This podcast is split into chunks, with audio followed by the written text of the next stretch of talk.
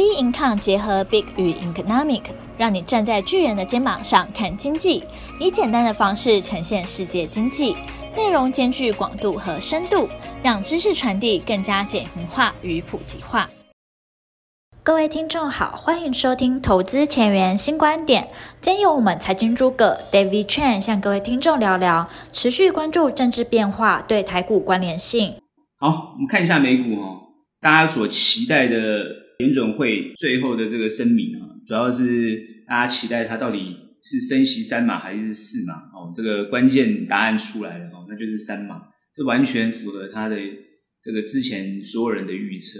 所以呢，因为这样子呢，美股我们看到这个礼拜四昨天晚上哈，应该不算是大涨，不过它这个态势应该是一个很明显的哦，一个走升的一个态势。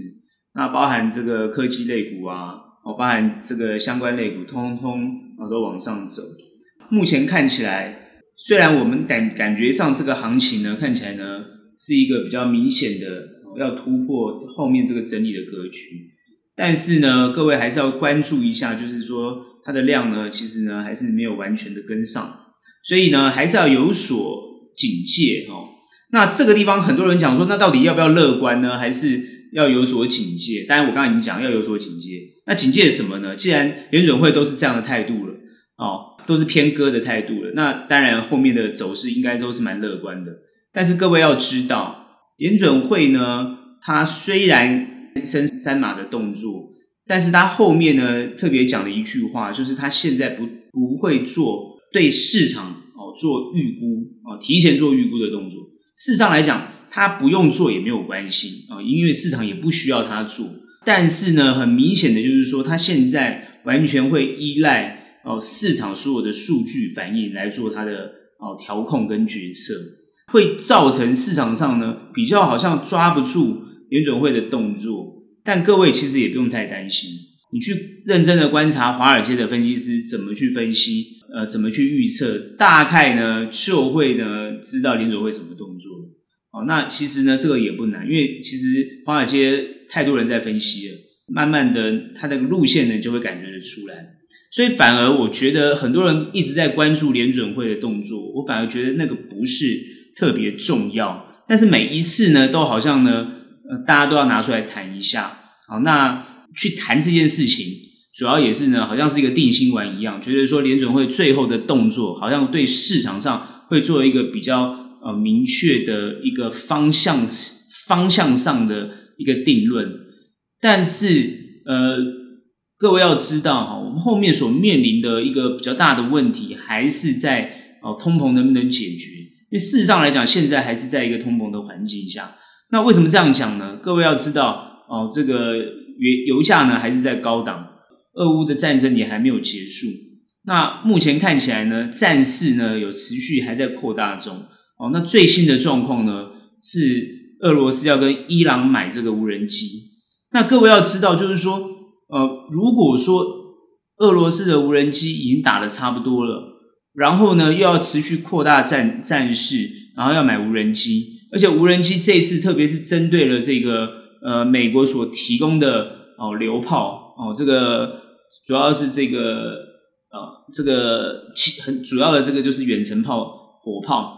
那这个无人机的功能就非常的大，那相对的，美国也会提供持续提供这个无人机啊，或者是其他的这些武器，然后来跟他做这个竞竞争。那这个战事就会持续的拖，只要战事持续的拖，油价就会维持在高档。只要油价维持在高档，你短时间你的通膨就没有办法解决，这个问题就会一直存在。然后呢，这个问题存在就会一直压抑着整个股市的发展。所以呢，各位要知道它的一个重要的一个关键的联动性。所以，当它压着股市的发展，你再怎么乐观，比如说你联准会再怎么样的动作，你问题是没有解决。那没有解决，问题存在在那个地方，行情呢，它就是属于一个反弹的一种态势。所以我为什么会说乐观中你还是要有谨慎呢？好，那现阶段看起来它反弹还是有力道的。好，那有力道的话，看起来在这个位阶上来讲。当然，我会期待。我们上周是预估它会向下整理，然后在这个地方横向。可它这个地方并没有走这个路线啊。尤其你看美股，它其实很强，它没有整理很久，啊，没有整理很久，礼拜一、礼拜二稍微整理一下，礼拜三就突破，啊，开始往上攻。那虽然上面有一点上影线在压，但是它礼拜四又很强，哦，那这样子呢，主要的态势就是说，感觉上是要这个拢啊，拢聚哦，聚拢这些信心，市场上的信心。那聚拢市场上的信心要干嘛？就在往上攻，哦，那往上攻的态势呢，如果它又突破了前面，呃，三万三千点的这个压压盘的这个位置，这个这个位阶的话，那它的力道就会非常的强。哦，那当然很多人想说，那会不会再往上突破前高？当然，这都有可能。哦，原原本之前呢，我的判断呢是没有这么快，可是他们每次就是常常搞得很快。好，那搞得很快也没有关系。你今天搞得很快，你后面当然就会有一些调整。哦，所以呢，这个时间点上来讲呢，变得不是很好抓。哦，就是不是很好抓。但趋势上来讲，如果说它碰到前面三万三，然后就会开始往下修正的话，这会比较合理，因为这样会走得比较久。那现在如果太快，那它如果急速的往下修正，再往上弹还比较好。但如果不是一直往上而不回头，那就要看就要看到底是不是真的啊、有实质上的状况。比如说这次是因为这个企业的财报。啊，比如说有些公布的地方还不错，但是各位要知道，有关这个民生消费的部分，哦，都是民生消费，尤其是像沃尔玛这些数据啊，或者后面的预估都是不如预期。那这种情况，各位就要知道，其实美国的这个通膨的问题，还是让很多人对于消费信心还是没有建立起来，而且有在退缩的情况。那我常常讲，消费信心是重要的关键。如果消费信心，没有办法拉动起来的话，那连美国这样的一个不怕花钱的国家都有消费信心的问题，那更何况其他的国家，那这个问题就会越来越大。所以呢，后面的问题是并没有解决的，只是说各国当然想办法在解决。那拜登现在呢，感觉上很明显的，并没有对国内的动作呢，哦，做太多的动作，主要是通过了这个晶片法案。那晶片法案现在在这个国会当然通过。那通过之后呢，主要是对美国自己的半导体哦，它主要是针对自己美国半导体，所以很多人现在就担心，那会不会影响到台积电？这个问题已经讨论很久了哦，所以呃，我觉得在这个位置这个时候呢，呃，我们不用太特别去讨论，呃，这个会不会有什么影响？那主要就是说，对于半导体业或晶片业，如果这个过了，那就是雨露均沾嘛，那全部都会好。可是各位不要忘记了，它全部都会好，只是针对美国，而且它要重建这个供应链，尤其是呢，它现在呢推动一个就是友好的，针对友好的国家，它才要做这个呃所谓的供应链的建立，摆明就是针对中国。对于这种说法，他们还甚至创造一个名词。对于这个创造这个名词没有太大的意义，只是要告诉。大家就是说，美国现在只针对友好的国家做投资，或者是只在友好的国家做供应链，然后呢，其他非友好的国家它是不做，尤其针对中国跟俄罗斯，哦，像什么伊朗啊，哦，像这些北韩啊这种这种国家跟它对立的国家，它就不提供这些啊、哦、所谓晶片啊科技有关高科技类的东西。那他为什么要做这个事情？主要就是还是维持它的基调哦，美国还是维持它的基调，这个基调它并没有改变，所以。拜登他最近一直在做，就是一个包含外交的动作。内部他做做芯片法案，外交他现在就是主要跟习近平对话。那现在跟习近平通话完之后的内容，其实呢感觉还是各说各话，内容没有什么太太多的进展。而且主要唯一的结论就是哦，我们大家持续沟通哦，我们大家呢持续哦不要做出呢误判的行为啊，大概就是这样子。然后呢，特别呢也跟全世界放送呢台湾的这个。重要性啊，那台湾这个时候又跳出来了，所以我觉得最近的美国国美国国内的这些智库，或者美国国内的这些所谓的这个战略专家，是一直把台湾拿出来谈，那一直把台湾拿出来谈，是甚至对台湾的这个国防啊，呃，这个要不要卖武器啊，或者台湾的这些呃这个当兵的问题啊，哦，就是一直拿出来讲这个目的。大家也都知道，主要是卖武器。中共呢，这美国呢也知道，只要说难听点，就是针对中国中国的软肋啊。那台湾就是中中国的软肋嘛，他就一直拿这个来讲，可以谈判，以台湾为筹码来做谈判。那这种感觉就很明显。所以我觉得美国的政策，它必须要在这些方面弄清楚。其实美国不管几任总统，他的态度都一样，他就一直维持他以前哦这个他的定调哦，就是呃二战之后哦整个对于全球的这个状况做定调哦，所以美国的政策其实没有没有太多的变化，持续维持这种所谓呃你说你的，我说我的。啊，但是呢，大家呢还是可以继续往前走的这样的一个态度。特别强调就是说，他认为不要去改变现况，他认为只要改变现况，就会呃造成很大的问题。这是美国的很大的立场。那他当然也是说，只要你改变，只要你中国要改变现现状，那我就会做出什么样的动作。所以双方是有立场上的问题。等于说，他要威吓中国，就是你不要去改变任何的现现状。如果你想要改变现状，我们就会有所动作。那中国的意思是说，中国一直也没有松口说他不愿意改变现状，他一直强调他要拥有这个领土的完整性。他认为美国不要误判，然后呢，讲了讲了讲一大堆哦。那主要的目的呢，还是强调呢，哦，这个台湾是属于中国的啊。那这这一点，他就是永远一直抓着这一点。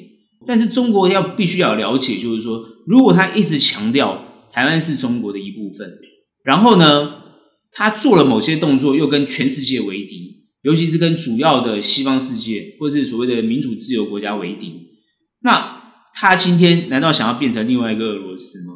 所以他在这点上面，他也不愿意想要变成俄罗斯的情况之下，他在这一点上面，他自己就会有所拿捏，他有必要为台湾这样的一个地方。台湾的价值有这么高吗？所以他这一点他到底有没有弄清楚？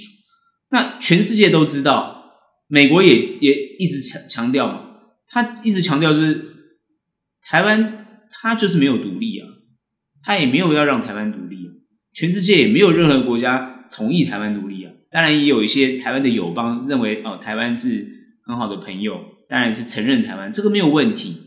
可是这个现况就是事实。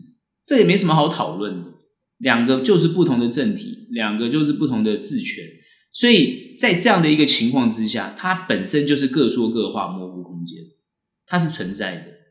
那至于怎么去论述，我们不想去讨论，我只是说，就现况就是这样。那现况如果大家维持现况，一切就是安好，哦，很多事情就可以谈。所以美中关系其实蛮重要的，那美中台关系也很重要，那美中。跟亚太关系也非常重要，那台湾跟亚太关系也非常重要。台湾的外交当然是处境非常艰难，这是这是因为没有办法的，没有办法的办法，哦，这是没有办法的，哦，所以呢，呃，台湾念这个外交的同学其实其实相当辛苦，他他他他不知道他的 KPI 到底是什么，他的 KPI 应该是多几个建交的国家，然后呢，或是呢多几个这个友邦吧，他是他的 KPI。目前看起来呢，台海的状况就是这个样子。当然，就是说能不能够谈出一个未来真正有结论的东西，那也就是必须。我知道很多有志之士都提出很多的 solution，那也就是看台湾同的人能不能接受。那包含还要美国同意，然后还要中国同意，大概就是这种这种局面啊。那这跟我常常讲嘛，这个到底跟这个股市有什么关系？财经有什么关系？当然有关系啊！各位要知道，为什么他们美国商务部那么重视台湾的晶片产业，而且一直强调不能再把晶片通通交给台湾。所以最近 Intel 是非常非常的火啊！哦，因为晶片法案摆明就是对 Intel 非常有有大很大的帮助哦。但是呢，我觉得最近的这个呃这个。访问这个张忠谋的一段话，我倒是非常的认同啊，因为台积电不是没有在美国做投资，台积电也不是没有在美国建厂，台积电在美国建厂建了二十五年，但是呢，绩效非常的不好，所以做这种所谓的晶圆代工，做就是说你今天要很多的产业要回到美国去，这个都没有问题。他张德茂也说他觉得都没有关系。可是特别针对，如果是要做芯片产业这种这种呃代工业要放在美国，他认为，因为你既然要做代工，我觉得他抓到他没有讲到，但我发觉有一个很重要的关键，既然你是外包代工，你既然是外包，你就是为了要节省成本，不然你自己做就可以。其实这种东西并不难，你本来就可以自己做，英特尔也可以自己做啊，本来都可以自己做。但为什么英特尔还要跟台积电下单？就是我自己做的成本高于你做，自然给你做嘛。所以晶圆代工的目的就是要降低这些设计。哦，这个 IC 设计啊，这些公司的成本，不然这些 IC 设计公司也可以自己做啊，因为他们自己做成本太高了嘛，所以这个才是最大的问题。所以不是不会做，是成本的问题。那你美国的工资本身就是全世界算是也是算高的嘛，不是美国人不勤奋啊，也不是美国人不愿意做，是你要拿的薪水就是高嘛。最近现在全球面临到的很大的问题，就是因为通膨所带来的高薪。通膨带来的高薪，那就是最大的问题，因为它会造成经济的衰退。很多人搞不懂为什么高薪会造成经济衰退呢？因为薪水太高，没有盈利，没有好，这个企业没有好处，就关门大吉就好了啊。所以你看，为什么欧洲的产业要外移？你看美国产业为什么很多跑到亚洲，跑到墨西哥去？因为劳力便宜嘛。那这些国家就是有劳力便宜的优势嘛。那今天你如果说，把这个东西割舍掉、放弃掉，可以啊，你自己做啊。可你就是贵嘛，那你贵没人跟你买嘛，就这样子啊，就这么简单，就这么简单的道理，根本就不用讨论。所以你那些政治人物口号喊喊而已，你做不到，你做不到，你做得到，你早就做了。那为什么你今天要喊口号？那你要选票嘛，就这么简单呢，对不对？所以我一直强调嘛，政治民主社会。民主国家要政治就是要选票嘛，那当然他就是想尽办法，不管是真的假的，反正他就讲就对了。那能不能做得到，那就要看你你你怎么去做。所以他们当然也有提供很多补贴，像这次晶片法案就是国家拿钱，拿纳税人的钱去给晶片业哦，美国就是做这个事情。那能不能成功？我们认为就是你做了这些补贴，其实像很多这个像美国一直攻击中国说哦。这个为什么要跟他加关税？是因为你中国呢，哦，通通都是呢做补贴哦，才然后在全世界做那个非常就抢单呐、啊，做便宜的抢单哦，造成这个哦很多国家自己国内的企业呢哦就是工作的流失，所以现在所思考的问题就在这上面，就是说，如果说这些流失的工作自己本身会回得来，那当然没有问题。但如果说你后面有做补贴，那我当然是针对你补贴啊，给你课关税。他现在的动作就是这个，他就他们现在做的就是这个这个东西。好，那现在给晶片业者钱，那晶片业者是不是能够把这些钱好？如果说去建厂、去开发、去研发，这个都没有问题。可问题是，如果是放在薪资上，那就是长久性的问题，那他就没有那么容易解决。所以这次张忠谋谈的就是这件事情。我看其他讲的应该。没有什么太大的状况，他谈的就是这些薪资上的问题。亚洲国家跟这个美国就是薪资上的落差。哦，那欧洲更不要讲了，欧洲薪资更高。哦，这就是这就是怎么样？你开发开发国家就是这样子。哦，所以很多低端的工作没人做。所以现在你看全球爆发这个罢工潮，因为低端的工作没人要做。你现在把这些外劳，你把这些外籍的这些劳工都把他赶出去，不让他们来。然后呢，低端工作没人做，然后又要求你自己国内人去做。国内人说做没有关系，请你给我高薪水。然后你没有给我高薪水，我就不做。那以后我跟你讲，像英国最近我看垃圾没人要，没人要要要要要清扫了。英国现在面临大概是自这个柴契尔上任之后的。最严重的罢工，所以这次强生赶快拍拍屁股走。其实我讲难听点，大家逼退他，他高兴的要死，因为他现在马上下一任的首相马上面临，哦九月份嘛，下一任首相马上面临的就是他们罢工潮的问题，非常严重。这次英国，英国如果碰到这个问题，那更不要讲其他国家。前阵子是之前就是欧洲是法国，后来你去看，现在全球都在蔓延。这阵子最明显是韩国，哦，韩国的这个造船厂。全部是大罢工，大罢工，这个大罢工的问题，如果变成是全球性的问题，那这个经济衰退就必然，因为很多厂就直接倒了。你罢工就罢工，罢工就倒了嘛，倒最快啦。又要政府出来处理，政府出来处理，唯一的办法就拿纳税人的钱出来处理。所以现在我看这个所有的领导人哦，全球全球领导人所面临的问题，就是呢，他们都要承受这个高通膨的这个这个苦果了啊。那现在目前看起来问题都没有解决，所以呢，行情在这个地方呢，我觉得哦，暂时性的反弹是是很明显的。可你会说，现在目前马上讲到哦，这个问题讲得很严重，好像马上后面都是这样，没有，我们讲的是一个后面的状况。它也不会这么快发生，所以呢，行情会在这个地方呢往上哦。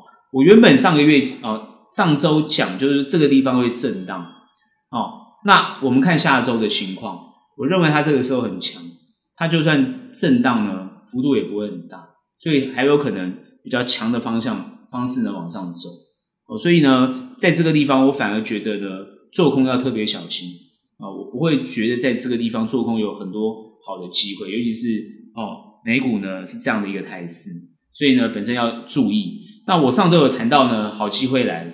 那针对短线上来讲呢，我觉得这一周哦，应该说下一周啊，就是说短线上的操作风险会比较大。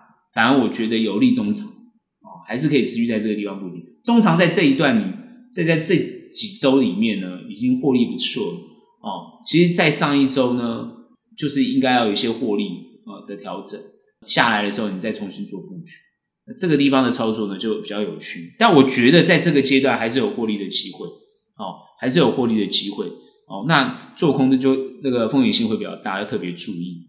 主要呢，美股呢，我们大概会这样看。那国际上的状况呢，它还会持续的哦，不断的在做这个变化。那这点呢，大家也可以持续的去关注。我们现在来看一下台股哈。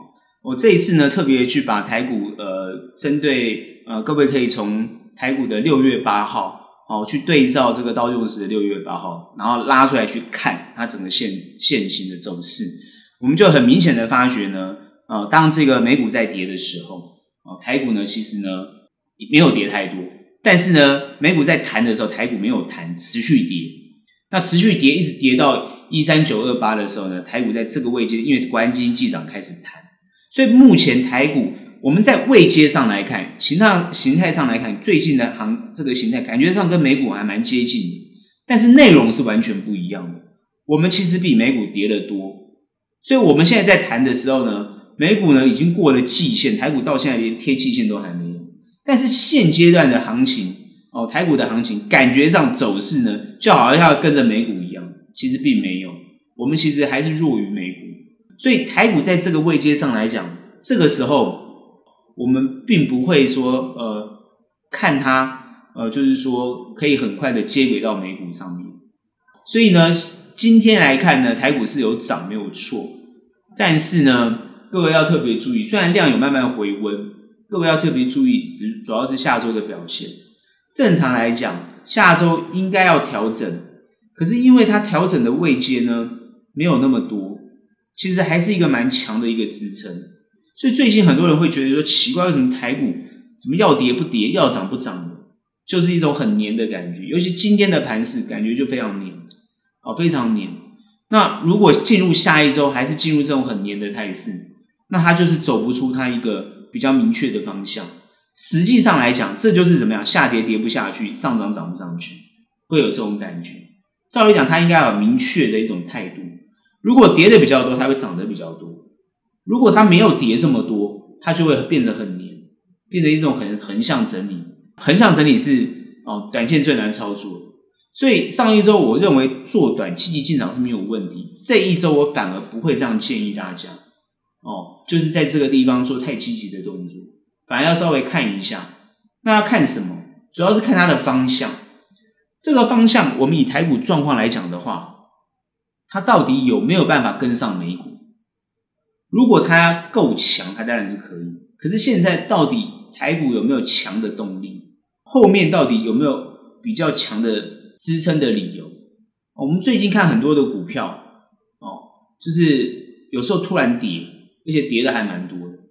哦，那财报公布出来，大家看，诶，赚钱的公司，照理讲应该要涨，看起来有些也没有什么特别涨。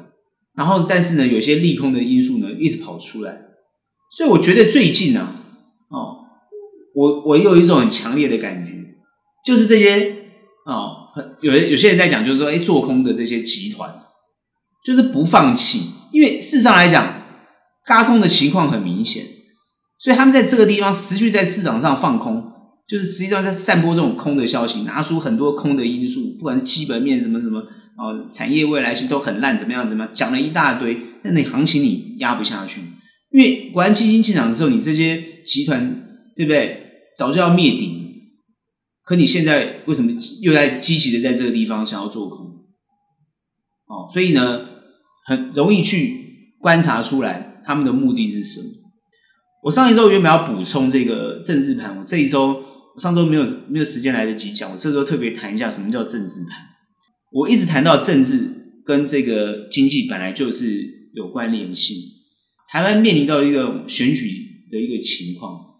执政党在这一次，因为执政党在之前，啊、呃，就是前一次的这个呃县市长的时候选举的时候呢，哦、大败，后来在总统选举的时候呢拿回来，哦、这个等于说执政权拿回来，拿回来之后呢，现在又面临到这个这一次的这个呃县市长的选举，当然他们想要这个复仇啊，应该是说怎么样掉的县市拿回来，这很正常。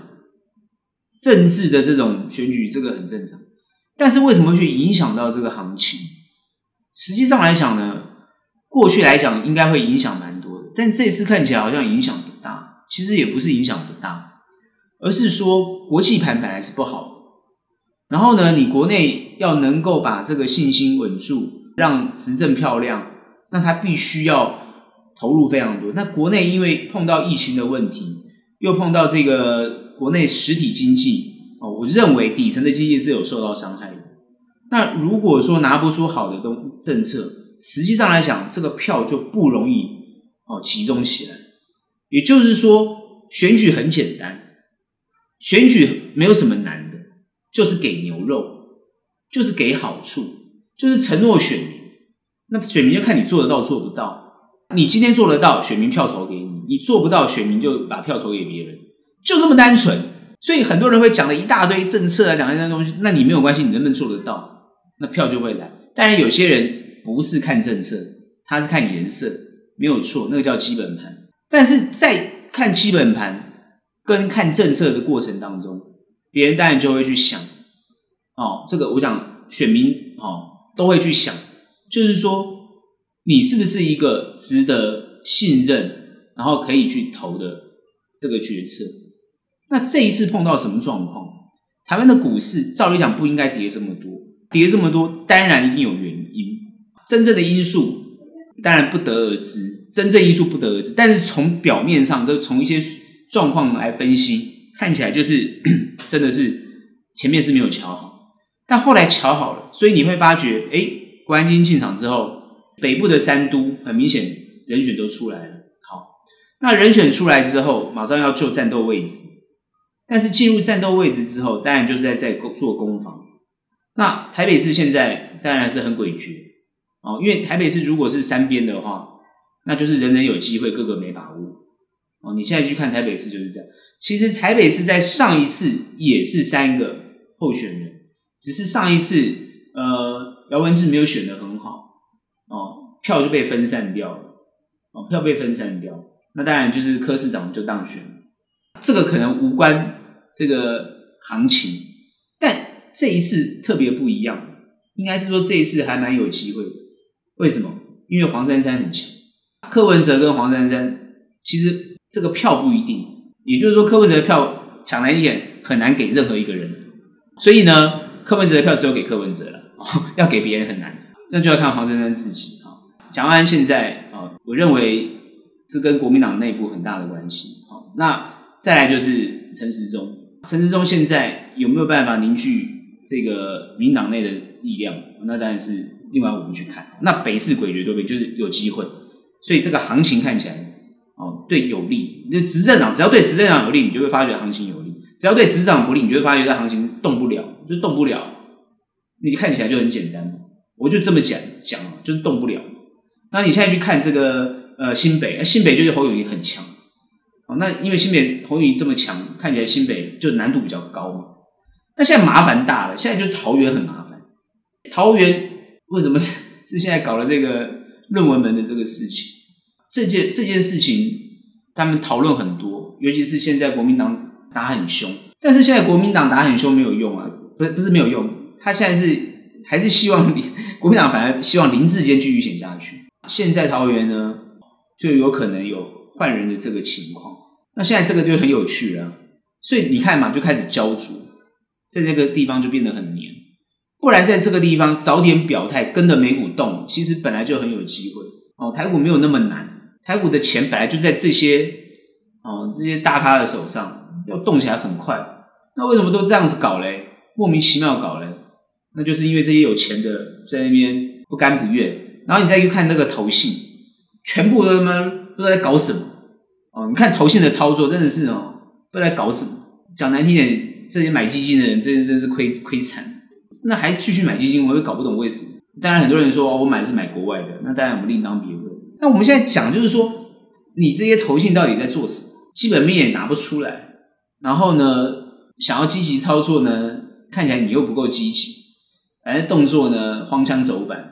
大家现在的观察就是这样子。好，看外资，外资不要讲了，外资呢最近反而对台股没什么。太火热的动作，说难听点就是不够热情，那就看就跟这个内资啦，现在就看内资嘛。所以我觉得现在最近的行情哦，跟政治就是有关系。我特别补充，就是说为什么跟政治有关系？就是说，呃，关心政治，有些人可能就不做啊，这难难做就不做了。那有些人呢，就觉得说，那你执政党要硬起来嘛，那他支持执政党，他就是他就会积极的去去帮这个执政党。你看为什么？你看资金就会移到这个生技类股去，只要电子股不好，资金就移到生技生技类股去。所以最近很多对于电子股不利的言论，不管是对半导体，不但不管是对什么 ABF，不管是对这个很多哦，看这个车用啊、网通啊，不管是这些所谓的言论，你最近认真去观察，很多股票涨。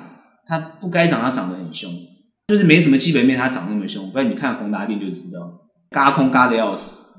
所以呢，你慢慢去观察这个不是很正常的一个投资情况，它就有很多的政治判断在里面。所以我们没有办法这么仔细、这么精确的告诉你。他为什么哪一档股票怎么样怎么样怎么样？拿一个股票谁去琢磨怎么样怎么样？拿一个政党去琢磨怎么样？我不在这个地方这么精细的去讲哦，因为这个精细的去讲那太复杂了。我们就讲一个判断上，那就是量能。如果有热，它量能就会出来。也就是说，今天如果它对于这个市场有利，它量能就会冲得出。所以，我们现在还要同步去观察它的南部的县市是不是很稳哦，是不是很稳？就是说那个票是不是很稳？如果很稳，那当然这个行情当然还是会有利哦。所以目前看起来，我坦白讲啊，在野党这么弱的情况之下，我认为行情事实上是会不错的。就算是执政党不好打，但是呢，应该也不会容易输得太多。所以我认为桃园这一局啊，不管换谁，嗯，国民党的几率其实不会这么大哦，赢的几率不会这么大。但不知道，不确定哦，这个地方我们不判，不不确定这个情况。但我只是说，如果对执政有利，行情一定会有利哦。所以呢，其实这个行情的热情是需要去点燃的。国安基金点燃一下之后，哦，在现在它当然不会一直持续的去进进场去做动作。但是你会发觉，如果你要去空这个行情，你很容易在这个行情里面碰到受伤的情况，除非你要做的横断。所以不管是美股也好，台股也好，我同时间在这个位阶上，我都认为做空都要特别特别的注意，不是不能做，是要特别的注意这些可能有一些支撑的力道会去把你做轧空的动作，所以你要特别小心。那但是做多的话，还是要。比较长一点的态度才去看，但是因为现在修正的没有太多，所以很多人会觉得说这个地方做多是不是呢？不要太快进场，是有这样的一个说法。可是你如果认真的去分析这些产业的的未来性，你要知道，从今年一月份跌下来，很多公司是超跌，而且跌很多，所以这个时候进场，其实虽然没有在最低的位置上，但它都是一个有机会往上发展的机会。所以很多朋友会问我说：“诶，他手上的部位该怎么办？比如说已经跌了这么多了，其实你的部位有反弹，可是你为什么还是不敢出出场？是因为反弹的位置没有达到你进场的那个位置。当然你会觉得舍不得，可不各位要知道，现阶段要达到你，我上次周已经讲过了，要达到你的成本是有点困难的哦，因为现在的氛围没有这么好，要达到你的位置是有点困难，而且。执政党在这个位阶，就算做多，他也不会做很多，他是一个撑住的一种感觉。因为国际盘也没有好到哪里去啊，所以他也不敢在这个地方做太多的动作，所以他只是把它稳住而已。所以没有那个力道，你就没有办法往上冲。你光看量就知道了，冲不上去的哦。所以呢，既然冲不上去，离你的位阶又很远，那我已经讲过了，该调整要调整。那如果你今天要放长，你就不要看，你就真的不要看哦。然后呢，它有跌，你搞不好还可以买一些回来哦。如果你的公司是很好的公司，所以这个操作逻辑没有太大的改变，只是说它在这个地方反弹，在走到这个位置的时候，不要太去天天看它，然后很去介意这些情况。它在这个地方震荡还会往上，那就是好事。那你当然就要花时间再继续等。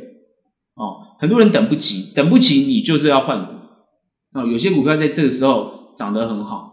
那当然，你就可以换过去哦。所以呢，到底现在怎么去看后后面结论到底是什么？大家比较关心，到底是好还是不好？我很肯定告诉大家是好的，只是它要震荡才会好。如果它很黏，那就要拖很长的时间。这样知道吗？有听懂吗？我结论很清楚了哦。如果是震荡，就很黏；如果它有跌，就会涨得很，就会涨得很强。如果它这个时候要强涨，后面又要跌，就这么简单，这样理解了吧？我这样讲的够明确了吧？好，不要说我讲了半天不明确，我讲的很明确。这个行情就是这样去预判。那你说到底会不会过季线？我要我跟大家讲，到季线一定有压力，而且短时间过不了季线，它没有过到季线的条件。但如果说它突然拉，那如果突然拉，我可能被打脸，那也没有关系，那可能有别的事件进来，有一个什么利多特别利多的事件进来。不过现在看起来不大可能，因为如果美国的晶片法案通过之后，我觉得对台积电，虽然目前台积电体质还是很好，哦，还是没有什么太大的问题，但是那个全球的共识，就全球都把你当敌人，那你，请问你的竞争压力大不大？全全球都大家联合起来了，原本大家都是敌人，比如说英特尔跟三星也是敌人，或者谁跟谁是敌人，后来全部的人都联合起来，不然你想这一次为什么联发科的单子被英特尔抢走，对不对？但那没有什么，那没有什么太大的关系啊。我觉得对台积电影响不大，所以很多人会拿这个东西来炒作，来讲一些理由。可是你看，最近台积电也是努力要站稳五百块，所以各位要去慢慢去发现，就是说目前的行情，我其实是看好的，我其实是看好的，不是看坏。短时间在这个位阶上来讲，我还是看好的，所以呢可以做。但是如果它很黏，短线的操作就很困难。中长在这个地方可以持续布局，有些还是被低估了。就算它反弹有修正，都是可以进场的。这个结论没有改变，政治还是会影响这个行情。所以各位关心政治时的情况，同步会去关，同步要去看到底现在哦这个行情，执政党在护这个行情的时候是有没有认真在护，他的态度跟他的动作，还是会去影响到后面的这个行情的走势。会这么黏，我就讲过，就是因为北部的这个选举这个情况。